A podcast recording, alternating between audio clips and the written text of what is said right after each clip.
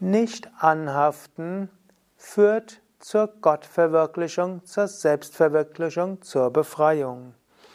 Kommentar zum 51. Vers des Yoga Sutra von Patanjali, drittes Kapitel.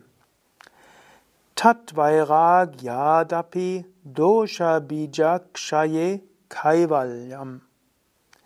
Kaivalya kommt durch Nicht-Anhaften an alles und durch die Zerstörung des Samens der Unwissenheit.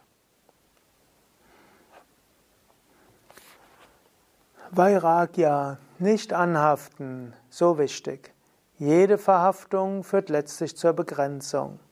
Daher gilt es, nicht anhaften zu kultivieren, Vairagya, immer wieder von neuem.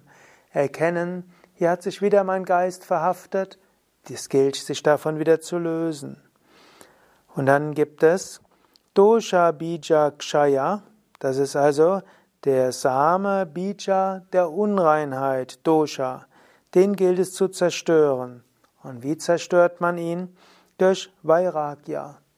Indem du aufhörst, dich zu verhaften, gibt es keine Unreinheit. Der Same der Unreinheit kommt immer aus Verhaftung. Überwinde die Verhaftung. Und dann folgt Kaivalya, Befreiung.